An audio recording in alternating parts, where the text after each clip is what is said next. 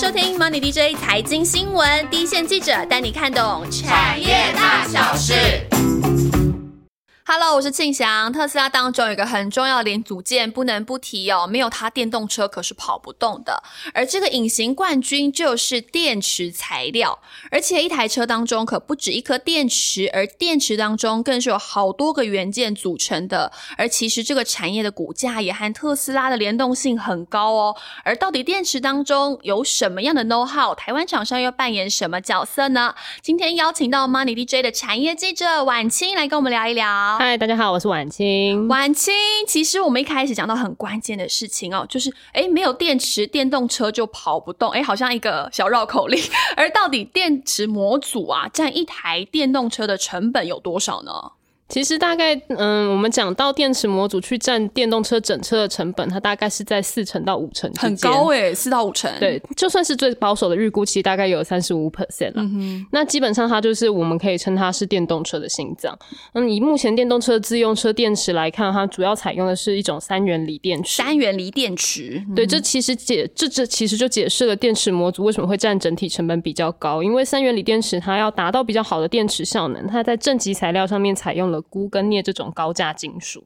然后，当然，现在锂价也因为电动车的需求开始逐步走高，那这些都是电池模组占成本居高不下的原因。嗯哼，所以听起来电池模组的成本应该就是四到五成，维持这种高档的感觉了哈。那锂电池当中其实有很多个部分来组成，现在听众朋友可以拿出你手中 的电池，它其实有正极和负极，而透过正负极来做到一个化学反应，来达到发电的效果。而台湾厂商其实有比较多着力的，其实是在正极材料这一块吗？嗯，对，可以说，如果说是正极材料的话呢，这样正极材料厂商台厂的美骑马跟康普的话，正极材料对他们的营运是很大的。哦，那就算不是正极材料，我们像说做负极材料啊，中，它在像中碳这种煤化工大厂，虽然它对它虽然有出负极材料，可是因为它在这个比较大的公司里面，它占它的营收影响性其实就比较小，所以我们就不会说它是主要是台厂琢磨的地方这样子。哦，那既然提到正负极材料，其实就是在稍微跟大家就是。解释一下，我们刚才也提接到讲到说，这是电池的结构其实很复杂。那一颗锂电池大概可以分成电池芯跟正负极材料。那电源锂电池的车用锂电池，它主要也是可以依据正极材料再分成两大种，一个是我们提到的一个三元电池，那另外一个是磷酸锂铁电池。哦，所以其实我们刚刚讲到说，哎，锂电池当中最重要中间的这一根电池芯，然后跟它上面的正极跟负极材料，可以主要简单翻成这三大块嘛。那其实我们知道，哎，刚刚讲到美骑马、康普，然后甚至中泰，那其实这些台湾厂商到底扮演什么样的角色呢？嗯，其实像美骑马跟康普，还有另外一间公司叫利凯，他们是属属于电池的正极材料供应商。那中碳就像刚刚讲的，它是负极材料的供应商。其实国内也是有厂商具备制造电池芯的能力啊，包括台泥集团旗下的那个能源科技，还有主攻穿戴装置的新能高。新能高，嗯，但是他们目前是没有厂商是有技术可以直接生产车用锂电池。车用的部分还是比较困难的，对门门槛还是比较高。那当然，如果以电池正极、负极材料来看的话，对整车成本来讲，它好像占比不算很高，但还是是不可或缺的重要一环。嗯，所以就算只有电池芯，其实这个电池也不能动嘛。所以正负极材料它的关键性还是非常的重要哦。那像是我们刚刚一开始有讲到特斯拉，那到底像特斯拉它用到的这个车用锂电池的是哪一个这个零组件厂商来做提供的呢？嗯，其实。我们如果谈车用锂电池的话，目前几乎是日本跟韩国还有中国的国际大厂厂在负责的。那会有这样子的发展，也是因为其实我们刚才提到的那个电池结构当中的电池芯配方，几乎都掌握在这些大厂的手里。那像特斯拉的话呢，它一开始就选择了跟日本的 Panasonic 合作。那不过现在它到了中国以后，则是选择宁德时代做它的电池供应商。哦，那它这会有这种考量呢？其实是包含了造价成本跟售价的差异，所以促使特斯拉它会更。灵活去寻找它在地的供应链哦，所以针对中国市场，它就会选择不同的供应链了嘛。那其实像特斯拉这样的策略，对于台湾厂商会有什么影响性吗？嗯，其实这个影响是蛮大的。如果以特斯拉在中国选择宁德时代的这个做法啊，它其实是没有留给任何台湾电池材料厂商的参与空间，没有任何空间的。是对，因为中国的产业的特色就是它的供应链其实非常的完整。嗯那未来如果特斯拉在欧洲设厂啊，它也选择了像中国一样的方方式，台厂能够切进，能不能够切进特斯拉欧洲在地的供应链，就变得非常的关键。那它现在欧洲厂的选择策略会是当地采购，还是会把美国的供应链搬过去，或者是混合采购？这都还是未来会需要了解的方向。哦，所以其实特斯拉往欧洲这个部分，就对台湾厂商很关键咯。到底欧洲厂到底是要用当地采购，还是把美国的这个供应链搬过去？甚至有不同的采购方式，都是未来会影响台湾厂商一个很关键的一个事件哦。那另另外，其实我们在观察电动车的这个电池产业，我们拉一个比较大的趋势来看，很多人在观察一些新的技术发展嘛。那这些对于刚刚讲到的正极材料的用量，或者其他的技术面，会有一些不一样的改变吗？嗯，其实如果说谈一些新的技术发展跟一些正极材料用量的话，大概有有两件事情是我们可以比较讨论的。第一个最多人讨论的事情，应该是所谓的固态电池。那包括像国内像红海啊、像 Toyota 啊，其实都会觉得说这样子形态电池才会是未来电动车电池的主流。那什么叫做固态电池呢？其实比较硬，是吗？对，其实是就是它其实就是电池里面的呃里面的化学成分的形态是采取固态的还是是液态的差异性这样子。那如果是用固态电池的话，其实固态它取代既有的这个现在的这个液态的这个状态的话呢，对车用锂电池而言，它是主要是在安全性的提升上面有很大的改善。那还有当然还有充电效能的改善也会比较快，这样子。那这个是技术如何去克服符合它现在的材料形态的问题。那本身对于电池材料的配方呢，是不会有产生什么大幅改变，就是电池芯跟正负极材料的的基本上还是是会是跟以前液态的状态是一样的。所以只是里面的是液态还是固态，那其实正负极材料还是维持他们本来本来的角色嘛？对，所以这这一部分影响是不大的。但是另外一个电池的技术上的趋势，就是叫做所谓的去钴化。去钴化哪个钴？钴就是刚刚讲到那个钴跟镍的那个 镍金属的那个钴，一个材料化。对，那最主要原因是因为其实钴是一个活性很强的金属，那它会影响到锂电池的稳定性。那另外一个是钴，它是一个很稀有的金属，它本身是这世界上是没有所谓钴矿存在的，它是某一种矿类的副产品，所以它的产能本身就是很少，要提炼出钴的概念吗？就是它会在某一个矿旁边，然后有一个比较 小的产能，这样子。比较小，但是它不是一个主要的金属，所以造成它的稀稀有性很高，所以它的价格也很高。那你在这样子应用之下，就会变成锂电池成本很难下降，所以电池材料也倾向去做去钴化，然后去钴化，对，提高镍金属的比重的趋势，用镍来取代钴这样的趋势哈。但是如何不去使用钴，但是保持一样好的电池性能，这是一个还要再克服的问题。个化学课的感觉了，现在。不过钴的减少，钴的用量减少，会当然会由镍补上啊。在在三元电池方面是这个样子的，所以去钴化倒也不至于会减少正极材料的用量。那这个大概是目前发展的两个趋势。嗯，所以不管是固态电池啊，或者去钴化这两个趋势，其实对正极材料的用量，其实它的。存在性还是非常强，它是很重要的一个角色哦。也就是说，尽管这个电池模组继续的这样子技术上的改变，但是这个最佳男配角正极材料还是持续的稳固它的地位。那也就是台湾厂商刚刚讲的美骑马、康普，他们可以站稳现在市占率的一个原因之一。那我很好奇的是，他们怎么样去打到特斯拉的供应链啊？嗯，其实。一开始，如果你去回溯以前美琪玛跟康普做的事情的话，他们现在算是台湾所剩不多的钴镍化工厂。钴镍化工厂，嗯，就是专门专攻钴镍化工品的这种化工厂商。那以往这个厂这些产品是用在什么地方？其实是用在纺织业当中的 PTA 的氧化触媒。就是 PTA 是什么？PTA 就是一个人造纤维的一类，就在纺织业的一个纺织业主要的原料这样子。对，那。当然，以前台湾纺织业曾经是很发达的，所以这一块商机当然对他们而言，过去是就是他们支撑他们业绩的主要来源。主要的这样那后来因为车用锂电池的崛起，其实也应用到了钴镍化学品，哦，新的商机。对，然后美其玛跟康普，那因为他们毕竟是现在还就是存在的钴镍化工厂，那他当然有幸就第一波就争取相关的认证，然后成为了供应链这样子。那他们的认证其实是分别通过 Panasonic 跟特斯拉认证，然后但在出货的部分，他们是出货。到了日本的化工商社制成，就是呃下一个阶段的产品叫做前驱体，然后前驱体再由这个日本客户呢去出货给 Panasonic。哦，所以它是一开始是还是着力在纺织业，后来有新的应用，然后去争取到这样的订单。对对，然后通过 Panasonic 跟跟这个特斯拉两边都要认证过。两边都要认证过，因为就是其实车子的车用的要求其实门槛是比较高的，毕竟牵涉到一些安全性的问题。嗯，所以进去以后，其他其实就稳固在那个地位了哈。对，因为其实也比较不会有一些新的竞争者。这当然我们后面可以再再聊一下。晚清买了个小伏笔哦。对，那刚才其实我们讲到这个车用锂电池分成两种嘛，另外一种是磷酸锂铁电池跟我们的三元电池。那虽然它们两种都叫车用锂电池，但是一般小型的自用车会考量体积，会选择三元电池比较多。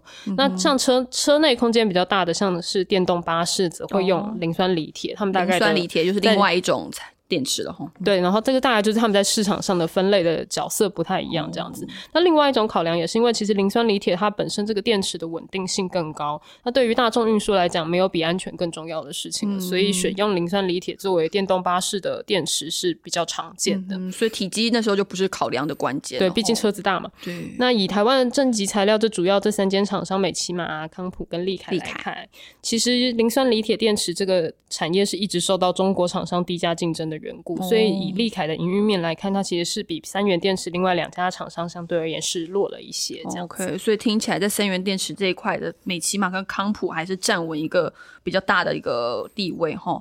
诶，那其实电池啊，我们可以理解，大家化学课应该也都上过，就是电池其实是一种化学反应嘛。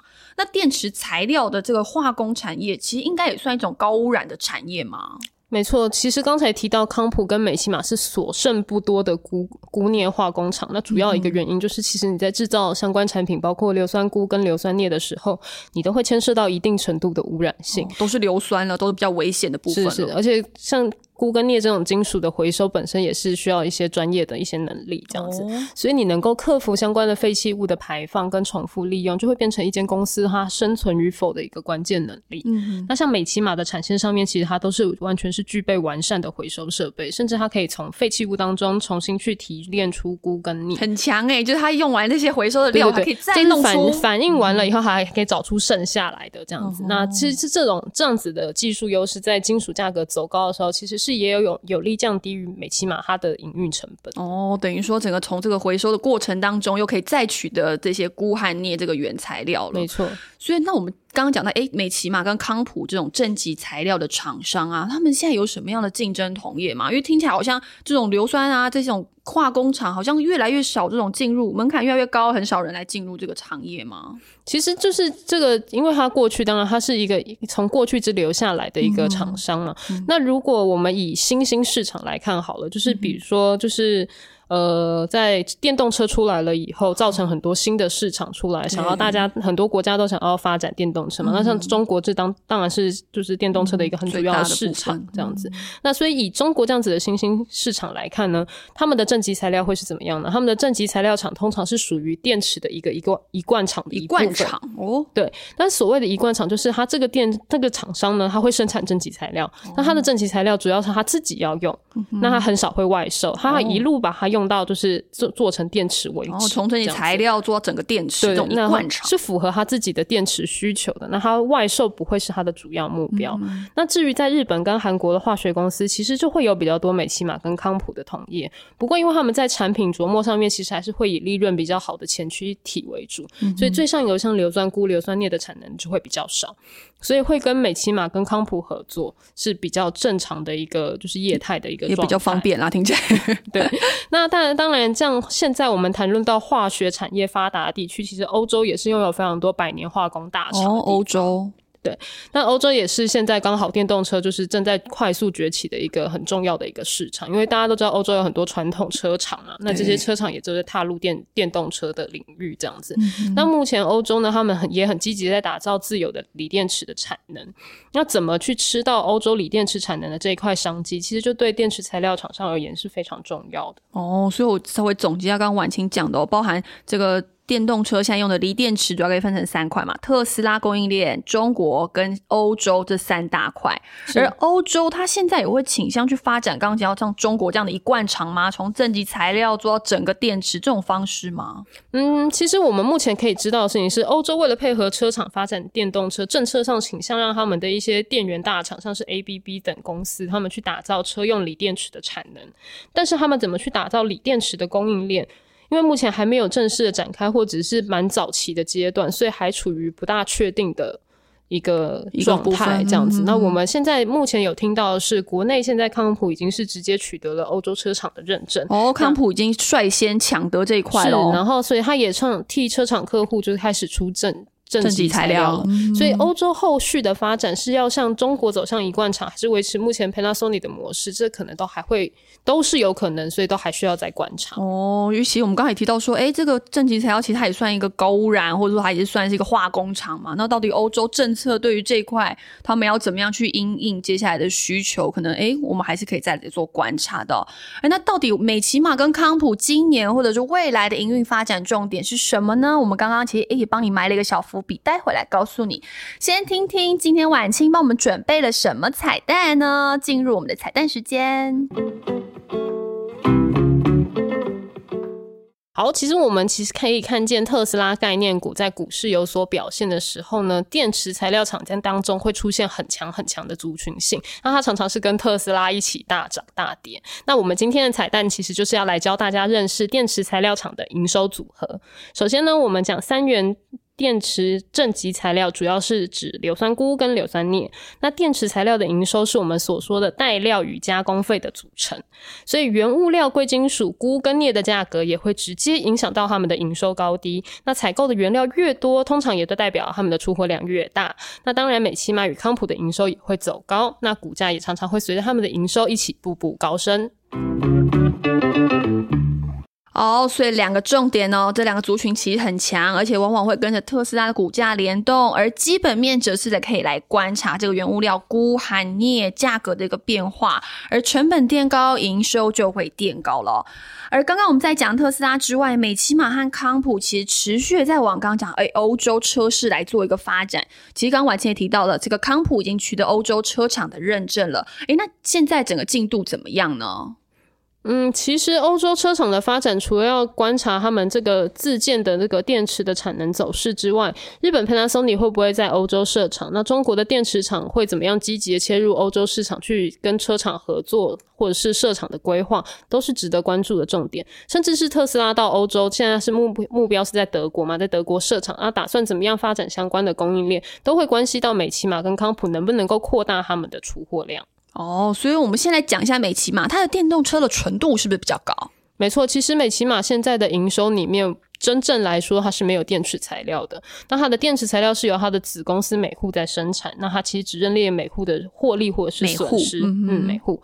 那但是呢，一般来说呢，它还还是会把它。帮每户采购的钴跟镍算作是它的电池材料的营收，所以大致上可以来讲，PDA 的氧化触媒跟它的电池材料大概占它的营收各半。哦，那过去美骑马它其实也是向英国整厂买入相关的化工技术跟设备，从而切入这个钴镍化工品产业的。哦，那像它的竞争对手康普呢？它的策略是一样的吗？其实康普就比较特别，那康普旗下其实有非常非常多的公司，那每一间公司的产品也非常的分散，横跨了肥料、半导体、面板等。不同也太多化学品，对 它就是有有一点像一个呃大型化工公司的一个那种不同的产业感觉。对，那它当然还有包括氧化触媒跟电池材料。那它之所以这样子的布局，其实是因为康普一直希望透过各种不同的产品，把他们公司打造成一间比较具有竞争力的高阶化学品厂商。嗯哼，那其实听起来刚刚讲了这么多的产业都可能需要，或者是说像电动车这么夯，那像美骑马跟康普这几年有在做扩产的部分吗？嗯，其实如果提到最近的话，最近当然是这今年跟去年都比较特别嘛，因为去年受到疫情影响的缘故，车市就是受到也蛮剧烈的一些挣扎这样子。那电池材料厂也是都没有扩厂的状态。那今年的话，看起来大概也是不会扩产，但是基本的一些去瓶颈、增加产能的。工作还是会做。那如果真的要回溯他们的扩产的话呢？前一波他们的扩产可以追溯到两呃，大概前两年的时候，那时候美骑马跟康普大概都连续两年扩产两成以上。哦，所以以前已经扩了蛮多的哦。对，以前已经做过大幅扩产的这个工作了。那他们现在呢，产线的架动率大概在六七成。下一波什么时候能够扩产呢？其实就要看电动车产业的发展速度，跟他们能不能够有效去扩大自己的客户群了。哦，那我们再从今年的营运来看哦，我们今年。年的原物料价格，像钴和镍啊这些价格开始走高嘛。除了今年的营收会垫高之外，那获利端呢，我们要怎么来观察呢？嗯，刚刚有讲到彩彩彩蛋里面，我们特别讲到说，其实他们的营收组成是所谓的带料跟加工费嘛。那其实获利这件事情，因为带料采购这个地方原料就当然就是就直接是认掉了嘛，对，就认掉了。那它的获利其实就出在工费这件事情上面。那其实电池材料的工费过去其实它就是维持在一个很稳定的金额。当然，曾经在呃。有一年的时候，产能满载，客户需求很好的时候，他们有稍微提高过一次他们的这个工费，所以我们可以想象，就是当他们需求非常好的时候，你去提高工费的可能性就会比较高。那这个工费当然就很大程度的影响了他们的这个获利能力。那今年来看，以现在这个价动率，工费的调整的可能性当然是比较低。不过康普跟美奇玛对于今年电池材料出货量的成长，还是保持比较乐观的看法，还是可以乐观看哦。对，然后他们觉得今年的出出货量增加、跟获利好转，以及不用去认列库存金属的那个叠价损失，这几件事情当然都会在今年大幅改善他们的获利表现。哦，所以最后啊，整体来看，其实台湾厂商在正极材料这一块的耕耘很深哦。那未来其实我们要持续观察，包含特斯拉，还有在这些厂商在欧洲发展的状况。其实啊，我们要做这个题目的时候，真的好挣扎哦，因为电池当中有好多个部分来谈，从材料啊到模组，所以我们会一一的来推出，希望大家一点一点的来了解这个产业哦。那最后呢，就是我们最喜欢的和观众互动的时间了。这个礼拜请了很多观众来跟我们。来做一个许愿哦，像是听众朋友的一零四人力银行，这是一个人的名字，真的很有趣。想说是哎，是人力人力来找我们了吗？其实这个朋友呢，想要来听健身概念股哦，不是做过了吗？其实我们可以回先回头来听一下我们第三集的这个节目，希望暂时让你解解渴。其实我们也有想要来再做一集健身来给大家来更新现在产业的动态哦。那其实还有一些听众朋友给我们很正面的大鼓励，我一定要念出你们的名字。像是 E V Sherry Peter 小白忠实粉丝和 Tony 杨都给我们很大的鼓励，让我们真的很开心哦。但另外呢，还有林从恩也在 YouTube 上面跟我们说，他其实都是在 Spotify 上面来听我们的节目。其实我每天都会来看一下我们的排名。其实 Spotify 我们现在总排名也到七十三名了。哇塞，我们挤进百名排行榜内。其实因为现在是全部综合排名的七十三哦，其实很感人。而且从恩其实是想。想要来许愿听证券族群，嗯，现在股市大热，证券也是一个很热门的产业。我们的记者其实也帮大家注意到，最近也有写一些 DJ 在线的产业分析报道。欢迎你先来我们的 Money DJ 理财网搜寻哦。那相关的节目也持续的来 cooking 当中。而另外还有一个朋友是世界的窗，听起来好浪漫的一个名字，是是眼睛，也提出一个很浪漫的题目哦，是他是想要听美容整形产业复苏，我们也收到。喽，也密切的准备当中。还有一个朋友叫王咔咔，好可爱，王咔咔也来许愿，想要听我们。教我们来看财报，呃，教你们看财报。其实你也很懂我们想要做的事情。比方说，我们在解析个股的时候啊，也会在适当的时间来夹杂在里面，包含这个费用率啊，这个毛利率啊。其实，如果是对营运有相关重要的指标，我们也希望在节目当中做一些提出，也希望你们在做功课的时候也有一些帮助。那最后呢，要来跟我们好朋友让 J 说说话了，啊，真是 熟面孔。让 J 其实还来到我们的 YouTube 频道留言。了，还有我们每个人都点进去看，哎，让追到底长什么样子？那我们真的非常惊喜，也希望我们周五更新的新节目 DJ 有事吗？能够让你们更喜欢我们哦，赶快来留言，让我们知道你们喜不喜欢我们的新节目啊！最后一定要来宣传一下，没错没错，我们 Money DJ 财经新闻频道就是这个 Podcast 频道呢，一周开始有更新两次了，真的是要很辛苦的去，真的快点掌声，对，真的应该很辛苦的鼓励一下 我们的团队，真的是很希望可以常常来跟大家做分享，而且周一呢，我们还是会维持我们原本的这个产业分析单元，而周五则是我们的新节目 DJ 有事吗？记者会针对下礼拜的财经大事做出短评，还有观察的。重点，让你用短短的时间就能轻松掌握下礼拜你要做什么喽！也希望你们喜欢今天电池材料的节目，喜欢我们订阅就赶快订阅加分享，也留言让我们知道。今天谢谢晚清，谢谢，拜拜。